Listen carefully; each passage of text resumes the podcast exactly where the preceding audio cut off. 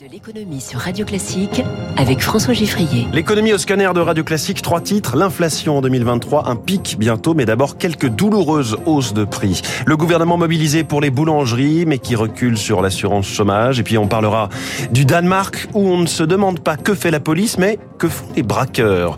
Premier invité dans quelques minutes, il fait venir des œuvres d'art contemporain dans les entreprises. Eric Lévy, fondateur de Renting Art, dans Comment j'ai réussi.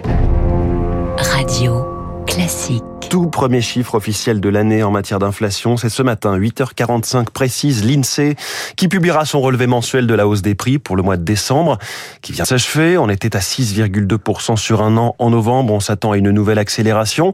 Et le mois de janvier risque d'être bien au-delà du fait d'une série de hausses de tarifs programmées certes, mais qui vont faire mal à la fin du mois pour les consommateurs. Le détail avec Charles Ducrot. La des prix des matières premières liées au Covid et à la guerre en Ukraine a tendance à se tasser, mais les prix de l'énergie, eux, continuent d'augmenter.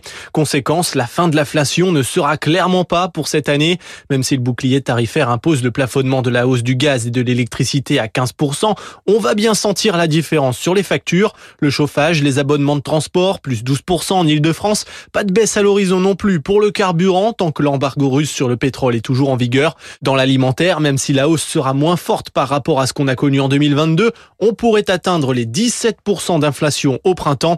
Les surgelés seront les plus touchés. Enfin, même l'eau augmente. Il faut beaucoup d'énergie pour la traiter. La hausse peut atteindre 30% dans certaines agglomérations. Et dans ce contexte, les indicateurs mensuels sont à prendre avec un peu de recul, évidemment. On voit par exemple chez nos voisins allemands un ralentissement de l'inflation. En décembre, c'était 10% sur un an. En novembre, cela s'est tassé à 8,6. C'est ce qui reste évidemment élevé euh, et ce qui n'est permis que par la baisse temporaire de l'énergie et les aides de l'État allemand. Et ce matin, dans les échos, on lit avec un peu d'inquiétude hein, les propos du chef de COFAS, Jean-Christophe Caffet.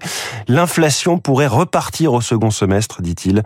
Il l'explique pardon par un probable rebond des prix de l'énergie lié à une reprise de l'activité en Chine.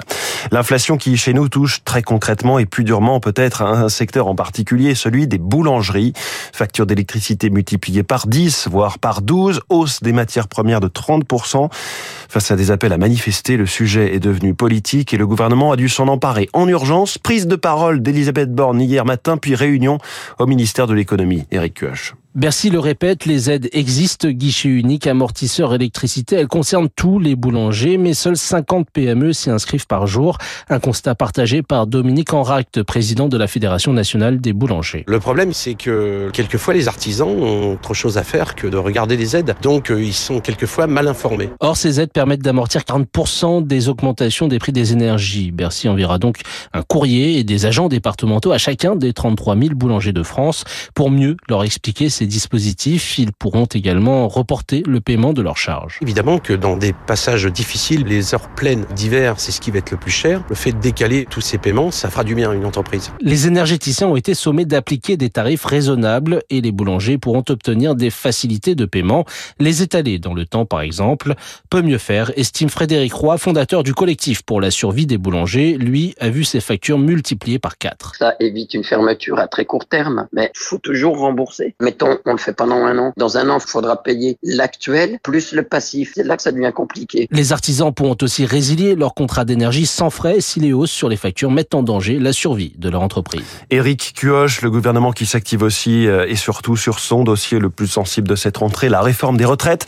Ce mercredi, c'est le second jour de consultation entre Elisabeth Borne et les partenaires sociaux. Je vous rappelle qu'on attend pour mardi, le 10 janvier, la présentation enfin du texte et donc des arbitrages sur l'âge et sur la durée de cotisation. La première ministre a dit hier matin que les 65 ans pour l'âge légal n'étaient pas un tabou, n'étaient pas un totem plutôt, mais ça n'a rien changé à l'opposition des syndicats qu'elle recevait dans la foulée, Zoé Pallier. 1h20 d'entretien avec la première ministre et à la sortie, Laurent Berger, secrétaire général de la CFDT, déclare On n'a pas appris grand-chose. Sur euh, les carrières longues, sur la pénibilité, sur le minimum contributif, on peut pas dire qu'on a eu euh, beaucoup d'éclaircissements. Face à Elisabeth Borne, le syndicaliste a répété sa position déjà connue du gouvernement.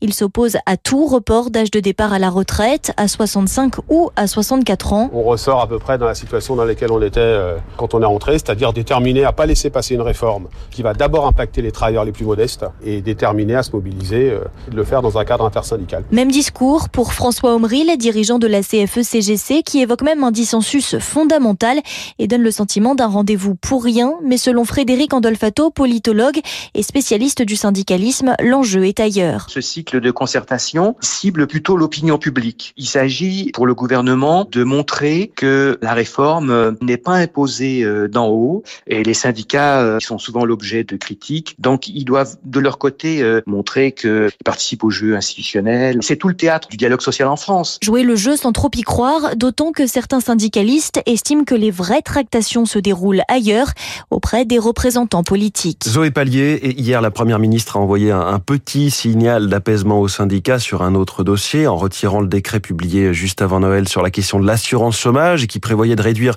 de 40% la durée d'indemnisation des demandeurs d'emploi si on descendait sous la barre des 6% de taux de chômage. Cette mesure n'avait pas été discutée avec les syndicats. Réaction de, de Cyril Chabagnier, qui est le président de la CFTC. Il voit dans ce recul du gouvernement une bonne nouvelle pour la mobilisation contre la réforme des retraites. Ce seuil supplémentaire était vraiment inacceptable. Le fait d'avoir annoncé qu'il était retiré, même s'il est possible qu'il en soit redébattu durant les semaines à venir, on sent quand même qu'on peut encore faire changer le gouvernement d'avis sur certaines propositions. On a réussi sur cette proposition de l'assurance chômage. Pourquoi pas avoir d'autres bonnes surprises sur la réforme des retraites? Donc ça nous motive à continuer à, à faire nos revendications pour essayer de convaincre le gouvernement de de retirer ce report de l'âge légal. À propos des banques, je vous en parlais juste avant 6h30, la disparition des braquages de banques au Danemark. Aucune agence attaquée en 2022 dans le pays. Bonjour Eric Mauban.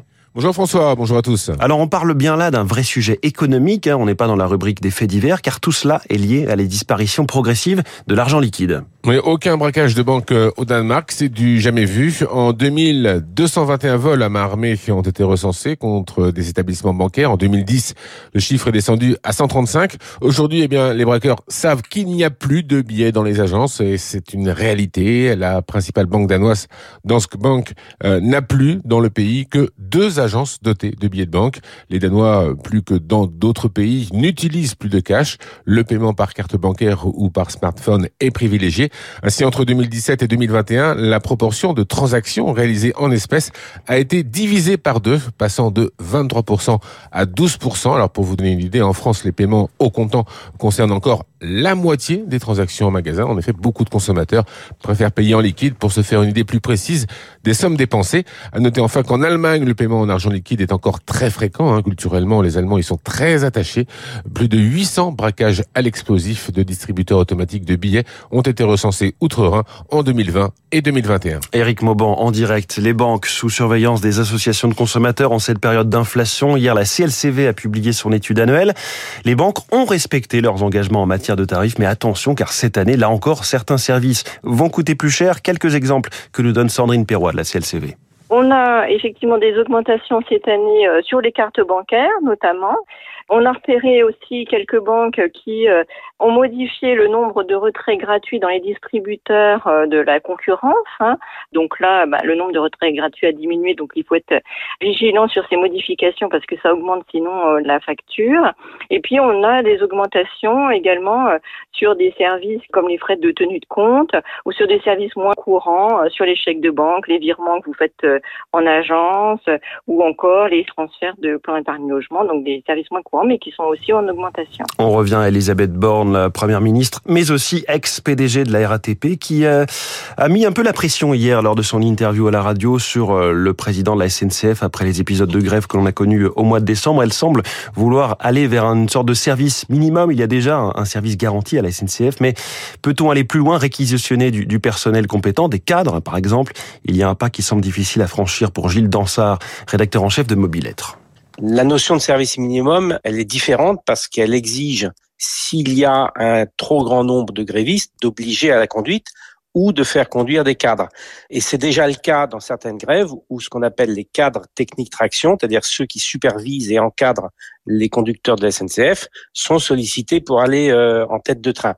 Donc euh, on voit mal le, le gouvernement prendre le risque de rallumer une sorte de guerre de principe sur le droit de grève en glissant à nouveau, 15 ou 20 ans après, du service garanti, qui est culturellement installé aussi bien dans l'entreprise que dans la relation avec les voyageurs, vers un service minimum qui exigerait une forme de réquisition. Un mot des marchés financiers avec une nouvelle hausse hier du CAC 40 plus 0,44% à 6623 points. Le Dow Jones euh, quasi stable, un très très léger recul, moins 0,03. Le Nasdaq a reculé de 0,76%. Et en ce moment à Tokyo, le Nikkei baisse d'1,34%. Il est 6h49.